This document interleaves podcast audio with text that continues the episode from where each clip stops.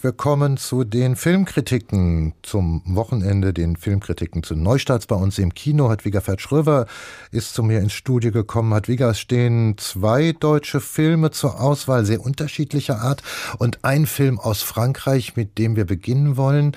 Er ist jetzt bereits unter den Cineasten, ja, wenn man so sagen kann, nobilitiert. Er kam im vergangenen Jahr den Preis der Jury bei den Filmfestspielen in Cannes und ist im Rennen für einen Oscar als bester fremdsprachiger Film. Er heißt Les Miserables, ist der erste Spielfilm von Lajli, einem Sohn von Einwanderern aus Mali. Der Filmtitel den meisten wohl bekannt, ist ein Zitat. Was hat sein Film Les Miserables mit den Elenden aus dem Roman von Victor Hugo zu tun?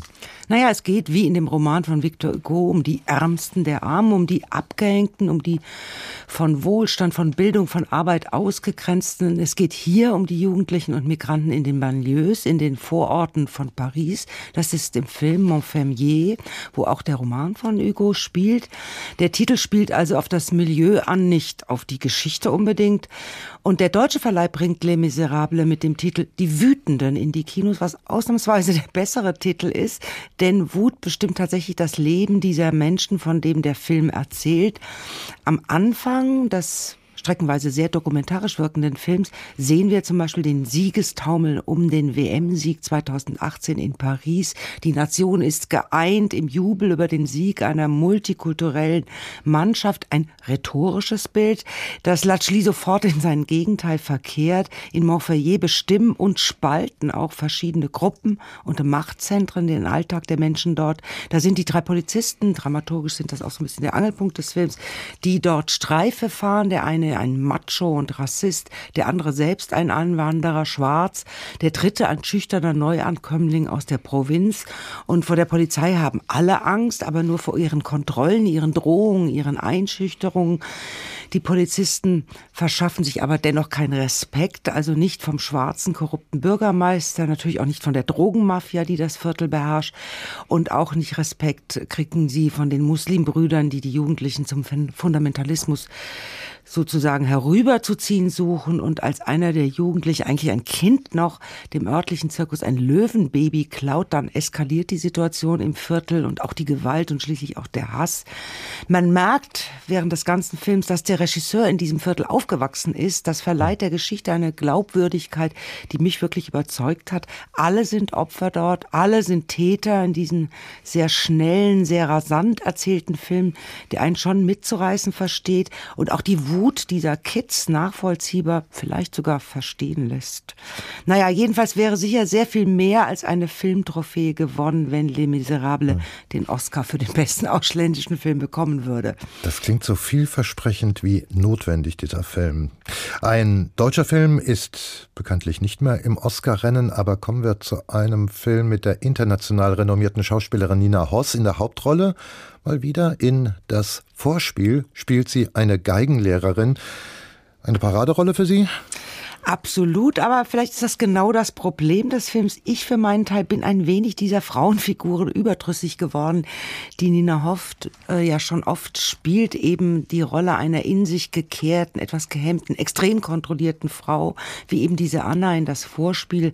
Sie ist eine Frau, die Angst hat vor Entscheidungen, davor Risiken einzugehen. Dann trifft diese Anna aber eine riskante Entscheidung, nämlich einen Jugendlichen für die Aufnahmeprüfung für ein Konservatorium anzunehmen, gegen das Votum ihrer Kollegen. Und es wird schnell klar, Anna erkennt sich in dem Jungen wieder, der so entschlossen, so verbissen ist, das Vorspiel zu schaffen, obwohl es ihm noch an Technik und eigentlich auch an künstlerischer Reife fehlt.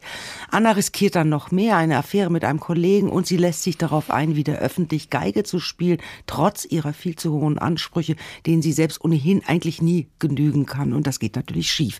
Wir erleben mit Nina Haus eine Frau, die innerlich zerspringt zwischen ihren ehrgeizigen Ansprüchen an sich, ihren Schüler, ihren Sohn, ihren Ehemann, ihren Vater und eben dem Wunsch, aus allem einfach auszubrechen.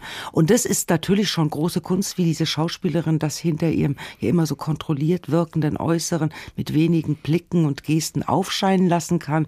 Also alles in allem ist das Vorspiel von Ina Weiße ein Kammerspiel um eine aus den Fugen quasi geratene Frau und ihre zerrüttete Familie, die eben auch die Liebe zur Musik nicht mehr in Einklang bringen kann. Das Vorspiel mit Nina Hoss, also ja, ein Kammerspiel mit nicht unbedingt heiteren Tönen. Da können wir von Till Schweiger bestimmt anderes erwarten. Der Schauspieler und Regisseur hat nach wie vor kein gutes Verhältnis zur Filmkritik. Auch diesmal hat er sich verweigert, hat geweigert, hat sich geweigert, der Presse seine neue Komödie Die Hochzeit vor dem Kinostart zu zeigen. Tja, Hadwiger hatte zu Recht die Kritik und etwaige Verrisse vorab gefürchtet? Naja, zumindest hat Till Schweiger sicher das Recht, nur auf das Urteil seines Publikums zu vertrauen. Schließlich geht ja niemand in einen Till Schweiger-Film und erwartet ein cineastisches Kunsterlebnis. Und ich habe den Film, es gab ja eben keine Vorabaufführung, im Rahmen einer Ladies Night-Vorstellung in einem Frankfurter Kino gesehen.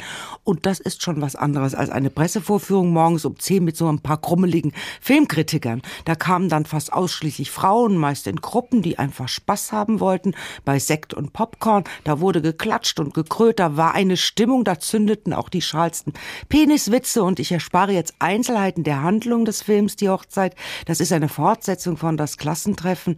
Eins muss man Til Schweiger lassen, er ist durchaus zu Selbstironie fähig, wie auch seine durchaus renommierten Kompatanten, der Schauspieler Samuel Finzi zum Beispiel und Milan Peschel oder Katharina Schüttler, die sich in dieser, man kann schon sagen, Klamotte zwar deutlich unter ihrem Wert verkaufen, aber sichtbar Lust hatten in dieser übertreten und auch von Klischees strotzenden Geschichte, um Männer und Frauen in der Midlife-Crisis mitzutun. Also wahrscheinlich ist der Film in 50 Jahren Kult, so wie wir heute Doris Day-Filme gucken. Und heute ist er auch mit einem Pikolöschen gut zu ertragen. Vielleicht ist er in 50 Jahren aber auch völlig vergessen. Kann auch sein. Herr Twieger Verschröver, Dankeschön für die Filmkritiken zu Neustarts bei uns in den Kinos. Ich nenne noch einmal die Filme Die Wütenden, Les Miserables, ein Drama von La Das Vorspiel, ein Film von Ina Weiße mit Nina Hoss in der Hauptrolle und zuletzt besprochen Die Hochzeit, eine Komödie von Till Schweiger. HR2 Kultur. Neu im Kino. Weitere Rezensionen auf hr2.de